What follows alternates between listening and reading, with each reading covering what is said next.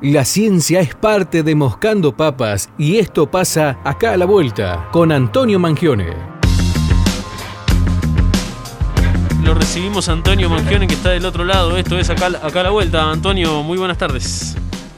¿Cómo te va, Frank? ¿Qué decís? ¿Cómo está la audiencia? Un gusto estar con ustedes. Por favor, el gusto es nuestro, Antonio. Hoy un buen tema. Hablamos de psicología política eh, en acá a la vuelta. Así es. Em, voy a hacer una serie de preguntas, Fran, y vamos pensando, ustedes ahí en el, estudio, los oyentes por donde nos estén escuchando. ¿Por qué tomamos las decisiones que tomamos al votar, por ejemplo? Hmm. ¿Cómo operó la voluntad y opera hoy la voluntad de las madres y abuelas de Plaza de Mayo? ¿Existen los discursos del odio? ¿Cómo se construyen? ¿Cómo nos impactan? ¿A quién le creemos? ¿Qué dicen y por qué dicen quienes dicen que son apolíticos? ¿Qué quieren decir? ¿Cómo nos involucramos políticamente? Estas son algunas de la infinidad de preguntas que se hace la psicología política. Y psicología política se estudia, se analiza, se practica aquí en la Universidad Nacional de San Luis, acá nomás, acá a la vuelta. Son preguntas que hace tiempo, estas y otras, intenta responder a veces con éxito, la psicología política desde distintos encuadres y enfoques. ¿Qué es? Te preguntarás. Bueno, en algunos campos todavía sigue siendo materia de discusión, hay muchísimo escrito, se necesitan definiciones, yo no las voy a agotar acá.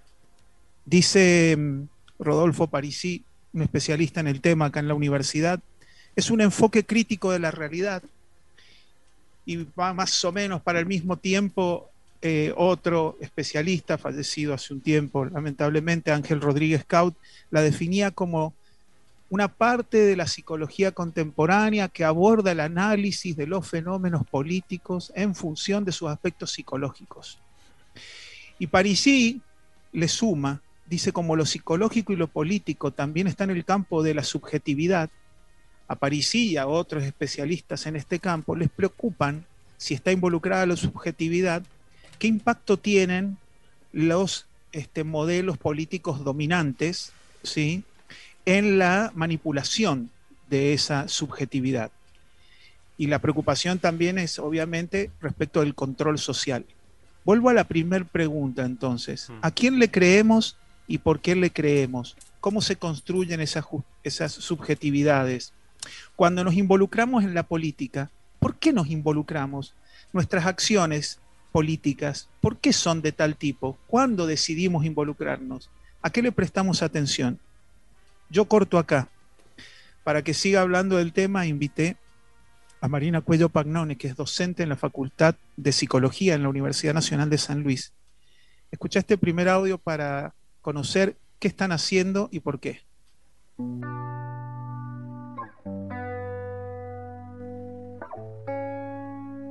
La psicología política es un campo en proceso constante de institucionalización, en particular en el ámbito nacional y regional, en el sentido de que no forma parte de currículas obligatorias de muchas carreras de grado en psicología y en sus procesos de investigación también está eh, cristalizando algunas formas institucionales.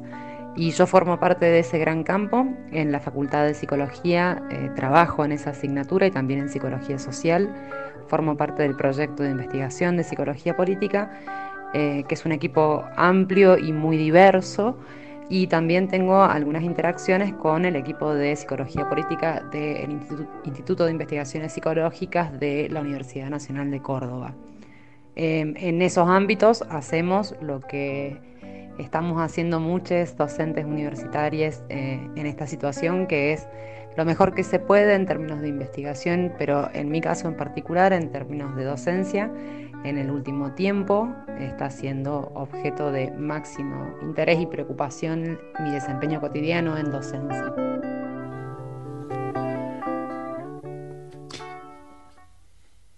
Fran, lo que tenemos ahí, lo que más me llama la atención es, esta idea de que es una, una, disciplina que se está como institucionalizando no debe ser sencillo plantearle a las instituciones, de alguna manera, poder pensar y reflexionar sobre la política, lo político.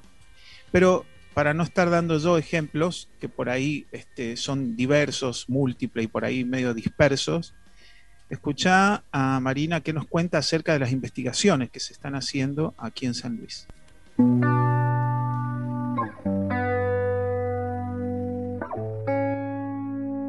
En ese campo amplio y diverso que conforma lo psicológico y lo político cuando se encuentran, eh, me he dedicado a cuestiones de participación política, principalmente en juventudes y en juventudes estudiantiles, y más recientemente a algunas cuestiones vinculadas a brecha de género, es decir, si efectivamente existen diferencias en los modos en los que nos posicionamos y en los que concebimos la política, varones y mujeres, y si activamos ante temas diferentes y cuáles son los sentidos que rellenan esa brecha, porque esa brecha no está, no es una brecha tendida en el vacío esos han sido mis intereses principales y algunas cuestiones en torno a dispositivos específicos de participación como presupuestos participativos en diferentes espacios, en particular en espacios eh, comunitarios o educativos. Es decir, qué pasa cuando las personas somos convocadas a participar en la decisión acerca de cómo se administra un presupuesto eh, y en qué medida eso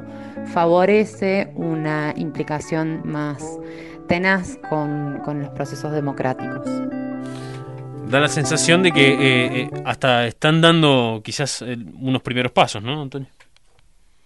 Mira, llevan muchísimos años, es un grupo muy grande, con una tradición de investigación en el área, en San Luis, probablemente haya sido pionera en Argentina junto con otros pocos grupos, pero están haciendo un trabajo en el territorio, un trabajo minucioso acerca de comprender eh, ¿no? En, la cuestión tan local, tan puntual, analizando conductas y formas de participación. Por ejemplo, cuando habla de esta brecha entre géneros a la hora de la participación política, este, Marina nos cuenta que eh, las mujeres, por ejemplo, en general tienen menos desconfianza a, eh, a priori ¿no? en la política, como entenderla como una vía de cambio. ¿sí? Frente a la misma información hay menos desconfianza, ¿no? Y también confían más en el tipo de organización horizontal. ¿Por qué son importantes estos estudios? Porque normalmente hasta las tomas de decisiones están hechas sobre con otros criterios de validación. Es si funciona o no funciona, a nivel político si me votan o no me votan, a mm. nivel en la, en la universidad es si se desgrana o no se desgrana la matrícula de estudiantes, este, si también, si me votan o no me votan para este, director de departamento, decano o rector, pero ¿y el análisis de por qué ocurre?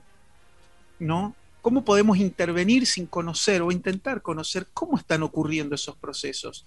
No estoy hablando de manipulación, inclusive lo entiendo como un acto de resistencia, porque si conocemos cómo funciona, también podemos resistir a esta preocupación ¿no? de Parisi de la manipulación, ¿no? de esas subjetividades.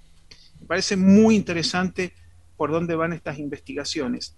Y para profundizar un poco más en esto, te invito a escuchar este tercer audio eh, para que escuchemos lo que nos comenta Marina acerca de eh, por qué San Luis o por qué estudiar de la forma en que se estudia algunos aspectos vinculados a la psicología política.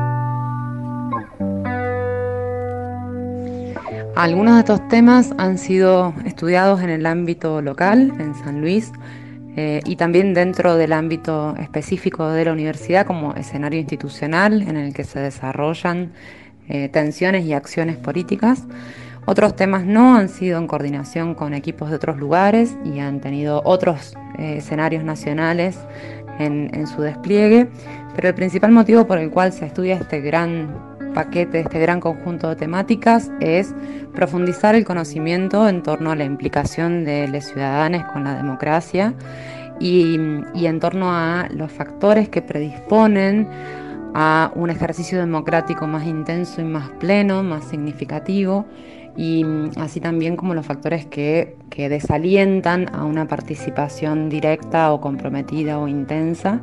Y el principal motivo por el cual estudiarlo en San Luis eh, o en cualquier ambiente más local, más acotado geográficamente, tiene que ver con una discusión de larga data en el campo de la psicología en general y de las psicologías sociales y políticas en particular, que es la tensión entre comparabilidad y validez ecológica. Estos temas son estudiados hace mucho, pero en general son estudiados con conceptualizaciones dimensiones y estrategias metodológicas que requieren sí o sí un ajuste y en cualquiera de estas, un ajuste a, características locales.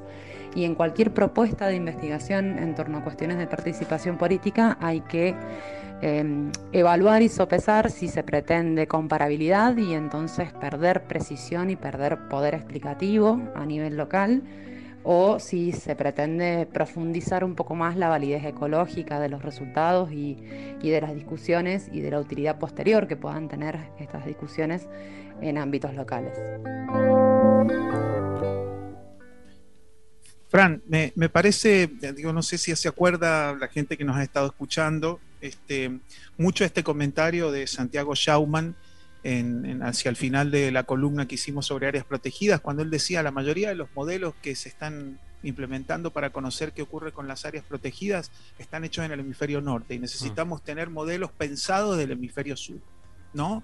O desde acá, locales, y habló de la localidad. Y acá ocurre lo mismo, lo que plantea Marina es, eh, hacemos las comparaciones entre, no sé, por ejemplo, las juventudes del norte del país, del centro del país, del sur del país, o también nos abocamos o nos abocamos a conocer qué ocurre, por ejemplo, en San Luis y profundizamos en San Luis. Perdemos comparabilidad, pero conocemos mucho en profundidad de lo que ocurre.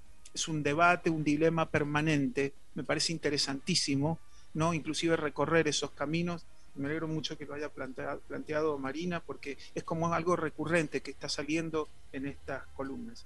Y para ser breve, eh, porque nos queda poco tiempo, quisiera ir a, esta última pregunta que siempre hacemos, ¿y ahora qué? ¿Cuáles son las expectativas? ¿Qué es lo que viene? La escuchamos a María.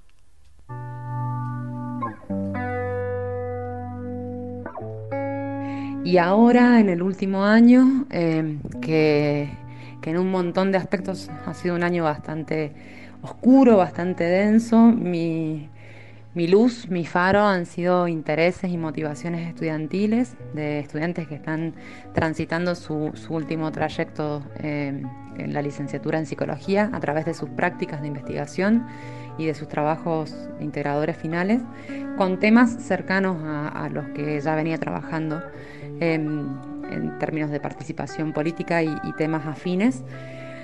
Y mm, justamente lo luminoso ha sido eh, la selección de esos temas y la construcción de esos temas. Estamos trabajando cuestiones de socialización política en niños y niñas para profundizar el conocimiento acerca del rol de las familias, pero también de otras instituciones y otros espacios en esto de ir aprendiendo eh, cómo hacernos ciudadanos y cómo hacernos personas políticamente activas. También algunas cuestiones de participación política como factor protector en trabajadoras de la salud, eh, vinculado ese, ese tema también a un posicionamiento de género en trabajadoras de la salud en esta circunstancia sanitaria tan particular y algunas cuestiones em, vinculadas a colectivo trans y el arte como espacio de construcción de identidad política. Bueno, eh, eh, a eso quizás se le puede llamar meterse en el barro, ¿no? Este, ir a, Totalmente, totalmente. Qué buena definición. Sí, también todos nos preguntamos cuándo duerme, ¿no? Todo lo que hace, pero parece que duerme. Yo quiero terminar porque nos debe quedar, nos debe estar quedando un minuto diciendo que, bueno, me, me interesaba traer este tema acá porque podría ser novedoso para la audiencia. ¿Existe psicología política? Sí, y se estudia. E invito a a, quienes estén interesados, interesadas a ingresar a, googlear nomás Revista de Psicología Política, UNSL, Universidad Nacional de San Luis, y detenerse en alguno de los artículos, la mayoría está en castellano, los va a poder ver, leer, más o menos tener una idea de qué se trata y hacer su propio recorrido. ¿Puedes repetir, años de ¿Puedes repetir sí, por favor la página? Sí, es la revista, la pueden encontrar fácilmente así, Revista de Psicología Política de la UNSL. Perfecto. UNSL. Y va a salir ahí. bien, bien, bien son años de abordaje, Fran, porque hace muchos años que se estudia esto acá, se analiza, se trabaja, es sostenido en el tiempo este laburo. Me parece interesante pensarlo desde este lugar donde nos permite conocer y conocernos para poder entender y luego intervenir. Y esto, como siempre digo, se está haciendo acá a la vuelta, acá nomás. Antonio Mangione con otro acá a la vuelta. Un gran abrazo Antonio y nos reencontraremos el martes que viene. A ustedes, un abrazo, gracias. Un abrazo.